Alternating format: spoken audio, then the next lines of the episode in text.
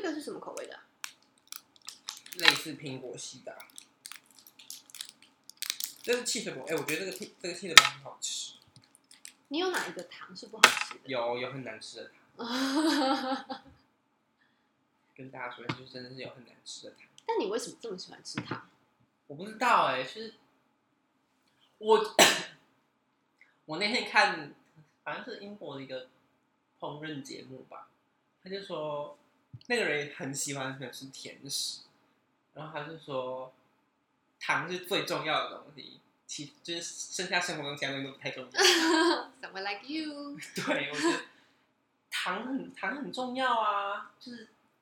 早餐你要吃，基本上我都会可以吃甜的，我就吃甜的。哦，真的啊、果果酱啊，那种就是面包可以吃甜的，我就会吃甜的。因为我就在想，就是喜欢的事情这件事情到底是怎么样突然开始的？因为我就好像印象中，我好像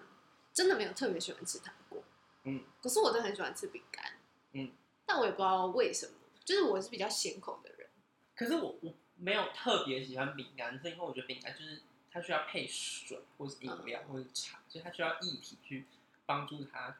吞下去。No No，因为我吃糖才需要水。我知道也会喝水，是一定会喝水，可对啊是就是糖果通常都是可以含在嘴巴里，或是软糖就是可以咬一咬就吞下去。可是嗯饼干是要咀嚼的东西，嗯，我觉得很麻烦，因为它很干。然后对我到后来是都不喜欢吃了，就是就渐渐觉得哦，怎么进食这件事情这么麻烦，好可怕。人类最基本的生存需求。对啊，所以我就觉得很恐怖。我就是真的是在我开始不想吃东西以后，我才意识到我是不是生病了呢？嗯，或者是说开始有一点点警觉，嗯哎呦，好像逮鸡短掉了，嗯，我好像已经无法控制我自己。然后，可是我现在就是在思考，就是什么样的事情可以让我们分心。然后，如果如果谈到一些就是例如什么，例如什么从小开始喜欢的事情，或是一生挚爱这种，嗯，我就会在想要怎么怎么开始这件事情，怎么发现这件事情，或者是说到底要到什么程度，你才会发现哦，这是这是我的非常重要的一件事情。是从什么时候开始认识昆虫的啊、小学三年级我永远记得，因为以前小时候小时候那个机台甲虫王者啊，嗯哼，以前我们家都去老虎城，就以前我们家有就是礼拜天都会出门吃饭嘛，嗯然后他们就是带我们去老虎城吃饭，然后下面那个 Sega 的游戏场，然后那个时候甲虫王者超疯，就是甲虫王者是哪里来的？日本。日本。可他还没有，那时候还没有开始疯，可是那时候就有有这个东西出现，然后他就放了两台机机台的游戏机台在那边，然后旁边是那个时候有一间昆虫，台中有一间昆虫馆，然后他就提供了三只就活体的甲虫，就养在那边当展示这样子，然后我就看到，然后我就超喜欢，我就觉得很，我就觉得很帅，因为，就是很就甲它是它外国来的嘛，嗯，然后就很又很大只，然后又很漂亮，然后我就很喜欢。然后那个时候因缘际会，刚好 那间昆虫馆的老板是我爸的客人，所以就是有一次就莫名其妙，他就就反正就我爸就聊，就在店在我爸店里头就聊到，就是说就有机会可以去他们昆虫馆看啊，去玩什么的。然后昆虫馆在缝那时候在缝甲，然后我爸就带我去，然后我就是养了第一只甲虫，然后就就从此就是栽入这个。你还记得？那只甲虫是谁吗？记得啊，长脊大兜，那个时候大概是试驾是，它的那个，因为他们其实有分很多亚种，而且那时候昆就是甲虫在台湾还没有起来，哦还没有封起来。那个时候我记得我从幼虫开始养，OK 所以那那只幼虫记得台币在五百块，OK，嗯，可是就是虫嘛，然后你还要买它的它要吃的土啊、饲养箱什么的，反正就养，一路养了一年半，然后它到成虫。哦，甲虫要这么久？它幼虫期很长，因为如果你从我们这跟大家科普一下，谢谢。呃，通常甲虫就我养的甲虫就是兜虫、锹形虫，它们的幼虫期就是三龄，就是从卵出生就是一龄幼虫，嗯然后脱一次皮之后变二龄，OK，然后再脱一次皮之后变三龄，嗯然后三龄的幼虫期会是幼虫期里面最长的，嗯。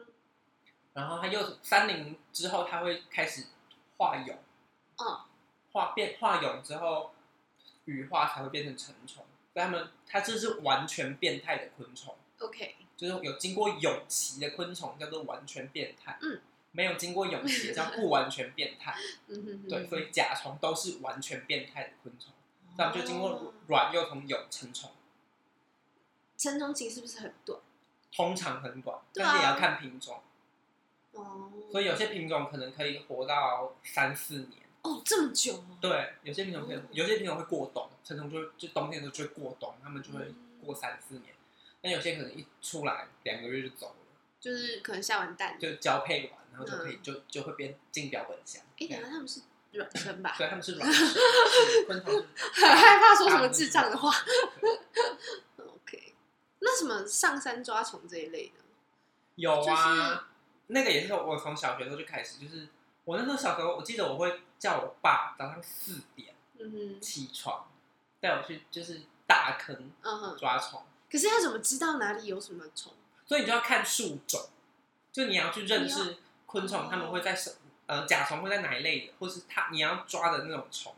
它们会在哪一类的树虫树种上面，嗯。然后他们会是在树冠层，还是树种，还是底层的草地上，这就你都要知道他们会你才有可能你才会比较容易抓到他们。然后还有他们出出没的时间点，哦，因为甲虫通常大部不是全部，但大部分都是夜行性。嗯，然后所以夜行性就是会从一般我们上山去抓虫，我们大概是下午上去，然后七我们会先点灯，嗯点灯，因为虫他们会有趋光性嘛，嗯，我们就会加一盏水银灯，然后下面挂白布。听起来非常惊悚。对，就下面挂一个布，白，通常是白色的，然后昆虫就因为趋光性贴，就是飞过来，然后贴在布上面。嗯然后通常大概会从七点开始飞，就如果你在山上的话，我们那我们通常都是南，有时候去南头抓，然后他们大概七点开始飞，然后七点开始他们就开始，你就看到大量的蛾啊、甲虫，就任何趋光性的昆虫，，OK，开始往反那个白布好可怕冲哦！，然后千万不要约我做这件事。然后大概抓到十一点，大概到十一点左右，会有一阵就是安静期，你就看那个白上面会布满任何昆，就是各种趋光性昆虫，然后还有甲虫，然后就是就是那个时候你就去捡你要的，你喜你你想要的床。超级过分，剪你要的。对啊，这个我这个叫点，我们叫点灯，然后还有一个是 OK 还有一个是剪灯，剪灯就是哦产业道路上都会有那种路灯嘛，哦，你说直接现对，场，然后就昆虫通常飞上去的时候，他们会很很容易撞上那个灯，嗯，他们撞上那个灯就会掉下来，哦然后就直接在地上捡。捡那个昏倒的。对对对对对对，天啊，剪尸哎对啊，！Oh my，所以所以它是个剪灯，呵呵，酷哦。很有趣吧？可是，所以为何后来没有想说要念昆虫系之类的？我以前小时候觉得昆虫系就在教你怎么养昆虫，直到我遇到了一个昆虫系的老师，他告诉我说，昆虫系其实在教你怎么病虫害防治，或者在教你怎么杀虫。Oh my，是这样子哦。不是全，应该说有一很大一部分在教你病虫害防治，但当然也有一部分一大部分在讲认识这些事这些物种，所哦以养昆虫一定有的环节，然后也是绝对有的环节。可是主要的他们的目的大很大一部分还在做病虫害防治。哦，所以就是你曾经就是有去咨询过，就是呃要不要念？你有你有想过要不要念昆虫系？然后你去你去就问过咨询过，然后你发现说哦，你没嗯，你觉得这个不是你要的。对，然后再加上昆虫系都是国立大学，成绩不好你啊还上不了，这是这就是重点，就是你自然科不好你还上不了，哦所以就是嗯放放弃，就当兴趣好。嗯，因为毕竟自然科不是只有生物。对啊，生物就是还有化学、物理什么的，那个就算了。OK，所以昆虫这件事情就这么的变成不再那么频繁出现在生活里的事情了，到现在，你说现在对吧？对啊，现在基因为养昆虫很花心，其实蛮花心的。就是你如果全心投栽在这里面的话，嗯他们就跟宠物一样，他们是需要顾，是需要嗯，注意去顾他们的。然后其实蛮花钱的，对啊，因为我也在思考，就是嗯，我就是在思考，就是怎么怎么去找到自己的，呃，非常喜欢的事情这件事情。因为我我我一直就觉得我好像很很早就很清楚知道我喜欢声音，喜欢听广播这件事情，然后喜欢听卡带什么什么，然后结果。我就觉得，哎、我这个喜欢好像已经喜欢到有点执着的变病态的状态。后来，因为一开始是想说，那我就去念一个大众传播系相关的科系，然后去电台实习，然后发现，OK，我感受到了，就是，然后该怎么讲，就是做节目什么这些，我都非常上手的，我学会了那些技能，我也都会，然后我也见识了整个电台的流程。但我在实习的时候，我发现一件事情，就是你在做节目之外的时间的那些事情，其实你可能不会那么喜欢。我在那个地点，我在那个时间点的时候，开始意识到说，嗯，这件事情好像有一点分叉的感觉。就我我我我仍然非常喜欢这件事情，可是我没有喜欢它全部，所以我才想说，嗯，那还是我我就再去念个研究所好了。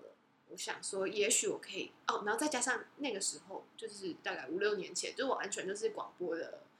夕阳时间啊，就是所有人都觉得没有要没有人在听广播，然后广播就是可能被认为就是除了开车没有时没有人会在听，就跟那种我以前会特地就是每天早上起床就打开，然后跟就是回家就打开的那个状态已经不一样了，所以我才想说，也许我可以去找到。新的声音的出入，这种感觉，因为我也一直在思考，就是 Foley 拟音的工作之类等等的，所以我后来也是有去一些 Foley 的工作室上课啊什么的，然后到，可是我后来发现一件很吊诡的事情，就是我觉得，呃，你喜欢的东西拿来做研究，会有一个危险，你会因为你越了解，越害怕，嗯，就是我觉得可能有点像，你知道，就是昆虫这件事情有多么的困难，或是多花时间，或是多需要心力，所以如果你没有在一个可以达到那些状态的话，你不会轻易的重新开启这件事情。我觉得是，对，就是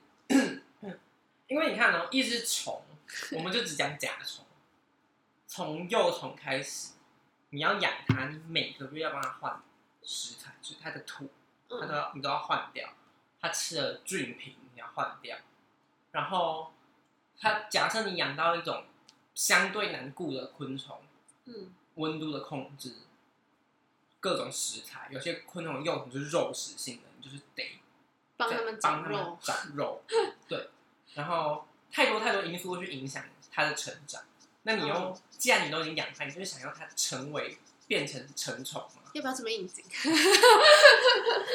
你就是想让它变成成虫，所以那个真的是蛮花时间跟心力需要去专心。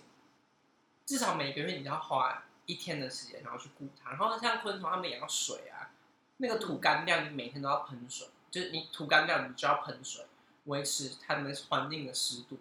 所以没有大家想的就是哦，这么简单？就是羊放在土里面摆在那边就好没有，就你真的想要认真把它养好，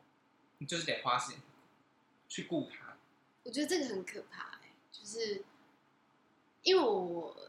有点像是说，哎、我大三的时候，那时候就是接触了那个深井的理论 （Southgate 理论），然后我瞬间有一种，我好像找到了一个呃一生挚爱，然后我终于知道我要去哪里发挥我我对声音的热情或者什么的时候，然后开开始学，然后觉得这个理论一定是我要的，到你看我做的这个研究已经五六年了，用不同的形式，不管是直化的还是量化的，各种呃，就是科学方法的方式，然后不同的理论方法等等的，发现了天哪，它没有我想象中的这么的万能，没有这么的简单，它还有很多 gap 在各个领域里面。然后这件事情让我很沮丧。那我老师就跟我说，就是刚那个越了解越害怕，就是我老师跟我讲，然后就慢慢的在这一个过程中释怀，然后也开始理解到说，哦，原来我注意的东西可能是什么，而不是我之前一直想象我可能会注意的事情。然后我觉得这个过程就真的，就是有时候就是你就是卡在那边的时候，你就是出不来。然后就是可能真的是因为一些其他原因，然后你瞬间就豁然开朗，然后你就会发现，哎，你还是喜欢这件事情，可是状态已经不一样。它不是要让你每天抱着吃，哎，就是不是要让你每天抱着睡、抱着吃的东西，可是你还是对这件事情非常非常的在意，你无法离开。所以我觉得 我赢，所以我觉得在我，我觉得养昆虫这件事情，就是我很了解昆虫，但是还好我没有走上昆虫系这件事情，是很很哦很，就很庆幸真的没有走上昆虫系这条路，嗯，因为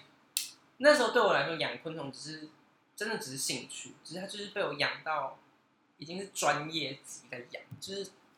其实也要跟我爸妈也很有关系吧，就他们就是完全没有在反对我养这些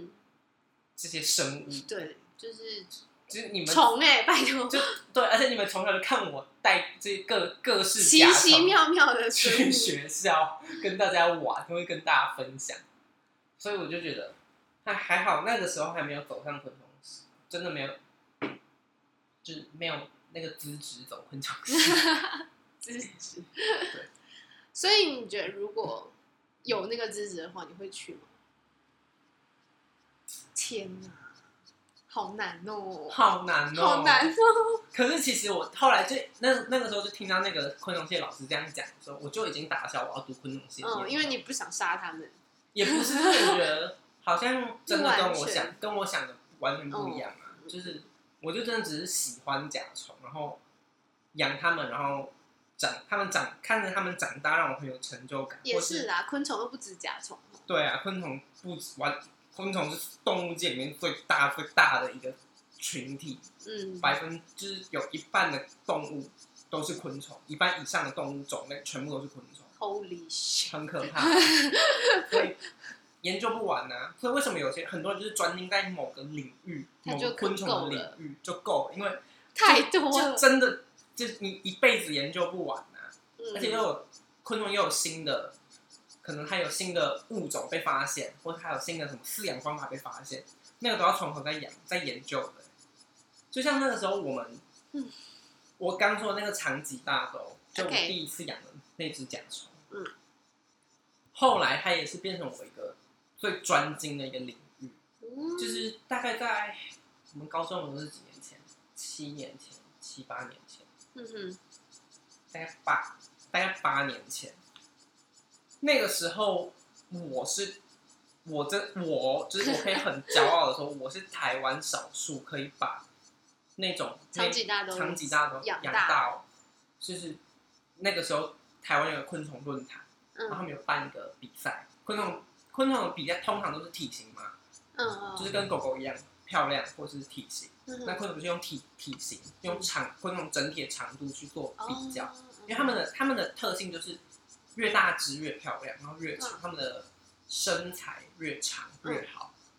所以那个时候，现在已经不一样。那个但是那个时候，我养到十六公分，你可以想象一只虫十六公分，就是一个比你的手掌还要大大只的时候，那个时候。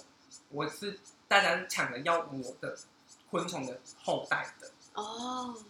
因为它的血统就是好，它就是大只，它就才有可能后代可以长得很大只。听起来非常的像求偶现场，就是算是啊，那个协同要好，嗯，而且那个饲养方式是我自己研究出来的哦，OK，所以那个时候真的没有人知道可以这样养，嗯，然后可以养到这么大，就你有做记录，对我有做之类的。对，然后那时候跟我合作的昆虫馆，然后他们到现在还还在，就是我跟他们还是偶尔会互交流。他们就是那个时候真的就是帮他们稍微在这个领域里面大家知道哦，台中这间昆虫店跟跟这个人哦养出了一只很大很大的的长棘大豆，嗯。嗯，然后大家就会就是就是就为了长期大都来，对对对对，对对，可以理解。这件事情其实我觉得就是以以教育来说，因为我像就前阵子日本就是有一个小学生，他就是跟了跟一个呃大学教授就是说了他对某一个超形虫的发现好像也是跟就是屈光还是什么某一个植物之间的关联。嗯。然后这个教授就帮他做了翻译的工作，嗯，然后他们就是那那一个那个研究就上了昆虫最顶级的期刊哦，嗯，然后我在想，天哪，这个孩子他他他在他还有很他在他很小时候就是就有这件事情，所以我相信就是从这件事情，或者是说他对于一一件事情要如何去做，然后做了哪些记录，然后怎么样把一件事情完成，就是在他生命中是一件很重要很重要的转捩点吧。我在想，嗯我在想，如果当时当时如果那个状态其实有点像，我自己会觉得，只是说你没有比较实际的可能研究方面的发展而已，嗯对，刚好没有。但我觉得如果有类似的事件的话，搞不好就后面的走向可能会不一样。嗯，嗯。可是那个时候养出来，然后刚好就是他们我养完，然后这是从的名称开始，这个协同的名称，因为其实最早最早我们是跟日本，也是跟日本的一个昆虫家嗯，买买它的成体，然后哦进来台湾，然后就大概五对五对长子大豆这样，然后我就拿了其中一对最小的，就是它最哦。最，其实我养出来那那他们的父母就种公跟种母是正常 size 而已，哦，OK，然后然后我把它养出来，变超过就变成记录，嗯，嗯，然后台湾的记录还是日本的记录？台湾的记录，嗯，可是那个时候日本也没有到很厉害，哦。就还没有到这么夸张。就是长期大豆这件事。对嗯，因为现在大家都已随便养个十六、十七公分，嗯，就是很台湾的技技术已经进步很多了。嗯嗯，所以养昆虫这件事情，我真的觉得很很有趣的是，它是有点像自我投资哎、就是那些因为那些知识，特别是你生活在城市里面的时候，你比较少，身边的人比较少有机会去接触动物昆虫。嗯然后我当我遇到昆虫的时候，我可以跟大家讲说，为什么会在这，然后它到底是什么东西的时候，大家就会觉得你怎么知道？然后我就会说，我就是我养我养了这些东西，就是嗨，我的标本上是翻出来就是这些东西，我就觉得嗯，那个好像是一个资产，然后也是也是我自己认为除了现在除了语言跟剧场以外的第三个专业，嗯虽然就是都是没什么用啦，不要这样。但是我觉得价值这件事情有分自我的价值跟社会价值，嗯所以我觉得就算社会价值看它没什么用，只要你的自我价值是有就好。因为，嗯，你觉得怎么样的样子叫做有自信？我觉得现在现在这样这样，当我当你开始跟我聊虫的时候，我可以跟你讲很多很多很多很多你不知道的东西的时候，那个时候我觉得我自己很有自信，因为我讲的东西一定是对的。嗯哼，嗯，好。那我昨天就是有听到一个新的说法，他是在讲说，如果一个人有自信，他是什么样子？他难道会说，哦，这个我一定会啊，这个我随便弄随便弄好了的话，你觉得这个人是有自信的样子吗？不像，不像。他说，真正有自信是，就是在你在问他说这个你会不会的时候，他会跟你说，哦，我不会啊，因为就是有点像是说，他没有，他不会因为你会不会瞧不起他、看不起他，他就是有自信的说出我不会啊，你也不能拿我怎样，我不会因为你觉得我不会而有开始有可能自我价值感低落或者什么之类的，或者是他搞不好不想跟你聊，嗯，所以他说我不会啊。我觉得这个概念还蛮冲击到我的。这人也蛮心机的啊，你说，说我不会啊，可是我觉得就是像我刚刚提到的那个概念，就是越了解越害怕，因为就是真的你投入了更多以后，你知道那个知识是无限大的，或者是你知道你你虽然已经知道很多，但你很清楚一个概念是，你知道这还是皮毛，还有非常非常多未知的知识。可是也许你有一些方法跟工具可以去学习，所以你才会变成这个专业的专家或者这个领域的专家。嗯，但是绝对绝对绝对不是想象中那种，哦，我只要有一个某个 title，就是真正的有自信。嗯，我觉得是这样，同意。所以我才会觉得说，也不要觉得说社会价值，嗯，好重要重要，可是它不是，它它好像真的不是最重要的。就我以前也会想说，哎，为什么好像有一些特别厉害的人，他们就是每每就是可能提到一些头衔，或是人家想要供他做一些什么时候，他一定这时候就会非常，呃，就是哦，没有没有没有什么之类。除了谦虚以外，我觉得还有一部分是搞破他没有这么有自信。嗯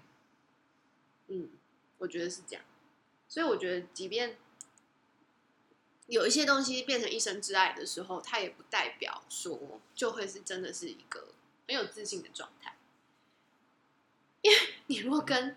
讨厌虫的人聊，你一定会觉得自己超没有自信。不会，我就会跟他，我我就会觉得，那我尊我尊重你不喜欢这些这些东西，嗯，可是我不会觉得，可是当他一直贬低你啊，或者什么之类的这种，就是你你一定不会是一个很愉快、有自信的状态。是啦。可是我会我会理解他，那是因为他不了解。嗯嗯嗯就像大家都觉得蟑螂很可怕啊哈，一样，就对我来说，蟑螂并不可怕。就他们就是，而且其实蟑螂很爱干净，大家知道？我要先帮蟑螂就是澄清一下，蟑螂是一个很爱干净的昆虫，只是因为刚好它需要食物的地方都不是太干净的地方，所以大家就下意识觉得蟑螂很脏。可是其实蟑螂是一种很非常爱干净的昆虫，所以嗯请大家不要污名化蟑螂。而且大家知不知道蟑螂对生态链很重要？你说，因为他们负责清除残渣吗？他们负责，他们负责把残骸剩下的食物清掉，然后那些东西才以至于他们不会产生更多的病菌。哦，所以我家如果有蟑螂，我应该要你还是可以把它赶走，但是你就是还是要就是提醒，就看到蟑螂你就要提醒自己，OK，家里一定有哪个地方有食物不干净，你没发现。对、嗯你没发现，但是他们发现，他所以他们才会出现在那。？Hello, I'm coming。而且大家也不要觉得会会飞的蟑螂是真的不讨喜，我同意，好吗？我可以理解，就当蟑螂开飞行模式的时候，下大烂，吓疯。可是那就是只是它本能之一啊！你想怎么样？就有翅膀就是会飞啊！所以有一个说法都说什么，你如果开始叫蟑螂，就往你身上飞之类的这种。这个到我是没有，底这个我是没有研究啊。可是因为他们往我身上飞，我也不会叫啊。OK，好对，有没有什么比较好的处理他们的方式？你说蟑螂嘛？对啊，你说要杀它还是要？嗯，因为像我自己的方法就是不断的朝它喷有泡泡的东西，或是清洁剂。其实我我用杀虫剂，因为杀虫剂好臭哦。就是很简，就如果蟑螂在地上爬，嗯，蟑螂的气孔呼吸的地方在它们脚上，所以你就是洗碗巾、哦，沙拉好像说肚子不是，在他们的管节节肢上面，在脚上，哦所以你就是沙拉托、洗碗巾、泡泡水嗯往他脚，就是往地上冲过去，往下基本上冲就拜拜。基本上他们只要呼吸不到空气就会死掉。嗯，我也是这样，因为唯唯一只有这个方式才不会爆汁什么之类的。对，对，但我不想要报纸。但我其实也不太知道我那个处理方法好不好，就是我就是让它就是它不会动，以后我就冲马桶冲掉。也没什么不可以啊，嗯，就是丢垃圾桶不是一样的道理。可是你知道，你这丢了之后，我心里就会有一种，它会不会等下就活过来，会爬出来？因为我没有让它分尸或者什么，哦，那还是冲马桶。我我是这样想。一个而且不是真的很多人就说蟑螂会装死嘛，就是哎、欸，他们不是装死，他们可能是短暂麻痹了，啊然后他们就就跟我们昏倒一样，然后醒过来。OK，嗯，他们就是为什么叫小强，就是因为他们真的生命很，昆虫没有那么容易死掉，嗯，除非是真的就是被毁尸了，嗯，不然他们真的没有那么脆弱。不然你怎么你想他们怎么可能在活世界上活这么久？超可怕。对啊，OK，要怎么定义就是蟑螂的爱干净这一件事情？嗯，我没有办法跟你说的很明白，他们到底怎么爱干净。可是他们是，他们就跟猫一样，他们会清理自己的哦，你说他们各种，对，他们是不会有任何残残留物，就是嘴巴不会带饭的。OK，所以他们很，你可你会很，如果假设你有养过蟑螂，他们嗯很常很常会清自己的触须啊，清自己的嘴巴、自己的脚，因为那些东西东西都是他们的受气，就是他们嗯跟外界沟通的东西，就是这些东西，去感受这个世界就是这些东西。所以他们就觉得这个一定要清干净，不然他感觉不到外面。对，好，我理解了蟑螂，但没有影响我对它的喜好。他们是真的长得不可爱，我可以我可以同意，可是也有长得可爱的蟑螂，好，谢谢。来告诉我哪一种？马达加斯加蟑螂啊，哦你说很大只的那个很大只的那个，哦他们就很像甲虫啊，嗯，他们很可爱，哎，他们很慢。很慢。嗯，他们不会像他，他们不会飞。我之前看那个什么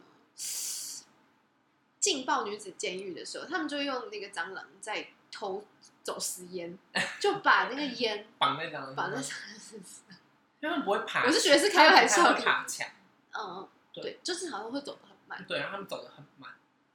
然后他们又很大只，好，我们谢谢蟑螂。真的是很可爱，可以大家可以，而且其实蛮多人把它们当宠物的。我知道啊，嗯我觉得下烂的，就是我就想，如果有有一天就是呃，我家的人跟我们说他想要养蟑螂，我真的是，我真的会觉得无法。没有，我以后假设有小孩，小孩就跟我说他想养昆虫，我就什么都让他养，只要我们可以养的养的活的，绝对让他养。Oh my！我一定不会让他认识我。开玩笑你，看我小时候什么没养过？蝎子、蜘蛛、甲虫、刺猬、陆龟。哎、那只那一只蝎子后来是后来没有啦，后来它是自然死亡还是怎么样？没有，后来就把它还，就是我就还给昆虫馆帮我。养。嗯，蜘蛛也是啊，蜘蛛养五年、五六年。对啊，我就我不太确定他们后来怎么了，蜘蛛就也是还给昆虫馆，它后来活了七八年吧，好可怕、啊，就是后来自然活这么久。蜘蛛在呃，蜘蛛是这样，公的跟母的，母的可以活到二十几年，Oh my！一只蜘蛛可以活这么久？就那种你们看到那种毛蜘蛛、大蜘蛛，嗯，母的可以活这么久，天！只要没有意外，可是公的大概三四年就走了。我觉得我喜欢蜘蛛超过蟑螂，就是以喜好度来说的话。可是可是蜘蛛不是昆虫，大家知道吗？有有，你跟我说过，很好，昆蜘蛛有八只脚，就不是昆虫，昆虫只有六只脚，大家请记得。对，但是蝎子也不是昆虫，它们都只是节肢动物而已。嗯，但是就是其实大的蜘蛛如果突然出现，也真的是蛮可怕的。一定是很可怕的啊！那个画面就是大家没有办法突然想象出，呃，怎么会是这么大只的东西？所以他们如果突然出现，通常也是代表这里有食物吗？对啊，可是他们如果出现的话，是不是代表那个食物不太单纯，不是人类的食物，是就是虫啊，就是有一些可能不应蟑该螂啊，OK。或是就是小虫。所以就是，反正如果你居住的环境里面有昆虫，或是你看过的没看过，其实都不是什么好事情，对不对？也要看是什么虫啊。如果你今天突然出现你家飞来一个萤火虫，哦哎、那就表示你家附近很干净。嗯，可是如果你家突然出现大量的蟑螂，那你就可能要想象一下那个环境是不是有点需要打扫，或者你家突然出现拉牙这么大一只东西，嗯，你就会想，哦，那这里可能有食物，那那它的食物是什么？可能是蟑螂，可能是其他小昆虫，那就可能要看一下你家有没有什么可能会有这些东西出现的因子。因为我第一次就就是我第一次知道，就是室内有那种大拉牙出现的时候，是我大学时候隔壁的室友，嗯，他真的是被吓烂，因为他是在睡觉的时候，然后后面是墙壁，然后就是看到在那边爬，他整个吓昏，然后立刻冲出来，然后跑我们房间，然后说不敢回房间。然后我那时候在想，天啊，这这可是毕竟苗栗本来就比较野外一点，所以我也不知道，就是哎、你为什么会在这啊，同学？就是会有这种感觉，就是不太知道说，哎、就人类是不是生存环境，就是真的不要有任何虫是比较好的。我觉得如果可以共存好像，是可以。可是我觉得不太可能吧？当然是不可能。对啊，那它会出现在你家，你就可以思考看你家是有什么不应该出现现的东西。哦，好痒。昆虫是一个很很有趣的东西，我觉得大家真的是不要污名化任何昆虫。其实如果以生物链来说很重要。如果以像你提到的，他们的数量这么庞大，我们生活中会遇到他们，其实非常理所当然。对啊，你看你每天会不会看到蚊子？会啊。哦，气死！你每天会不会看到蚂蚁？会啊。你家的你的床铺上可能有尘螨，螨也是一种昆虫啊，哦，蛮是昆虫类没有指甲。哦。然后，对啊，昆虫就是真的在生活之中无所不在。我很佩服你的喜好，你的嗜好。可是其实我真的喜欢的还主要还是甲虫啊，嗯，甲虫类就是不一样，就是鞘翅目的昆虫，比较有对我来说很很很有吸引力，所以我觉得他们很神奇。第一，第一是他们完全变态这件事情很神奇，嗯，然后再就是大部分的甲虫都很漂亮。它们长，相所以、它们的外形都很漂亮，然后颜色什么的也很也很酷，我就觉得嗯，是一个很有趣的物种。我觉得就是你对甲虫的爱，影响了你对所有昆虫那个平等的心。对，因为你他们就是同一组，然后你基本上研究，你知道甲虫怎么然后他们的构构造，特别是昆虫的构造，因为近看他们真的不是好看的东西。嗯，你把他们的头、胸、腹跟六肢分开来看，那个东西都会觉得很像外星人。可是你就知道他们就是长那样，合在一起就很漂亮，所以就会用同等的的眼光去看其他的昆虫，你就觉得嗯，它也有头、胸、腹啊，嗯，只是它们不同目，然后它它们没有外骨骼，可是它们的就只是翅膀在外面。就像有些人觉得蝴蝶很恶心，哦，对，也是有很恶心，嗯可对我来说，他们就只是昆虫，他们就是头、胸、腹六只脚，两对翅膀。然嗯，后有腹眼有有触角，可能再多一个口气，不一样的口气，嗯就这样。所以我觉得要变成一生挚爱的那个程度，真的是已经，我是觉得有点像超越了解。我觉得那嗯是比较偏向于、这个东西，好像带给了你一种学习的模式，或是一个学习的系统。我觉得从昆虫身上学到的东西，很重要的一点是学会怎么尊重生命，嗯。然后你可以去看，因为从小观察昆虫的变化，嗯。你嗯就会觉得这些东西真的是超越你想象，然后你就会很想要研究，然后但同时你又知道你要养它，所以你要尊重这个生命的存在，你不可以就是今天就说弃养就弃养，对。因为很多都是外来种，弃养它就是生态基本上是没了，啊，嗯，然后弃养，然后呢，其实好像很多都是这样，嗯。就是大家好像觉得哦嗯。看它可爱，然后开始养，嗯。然后就丢掉了。很多啊，你看台湾现在那个绿鬣蜥，嗯，到处都是哎、你知道绿鬣蜥是外来种，你说很大只的那个吗？对，，就是绿色，到处都是。就超多，现在台湾超多被弃养，他们就是在他们就是变成外来种入侵台湾的生态，可是他们还他们吃菜，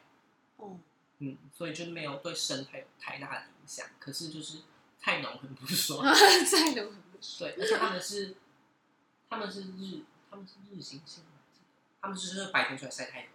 所以会吓吓到会在路人。上杀，他们真的可以长到很大嗯只。嗯，所以大家还是记得尊重生命，不要弃养，养了它就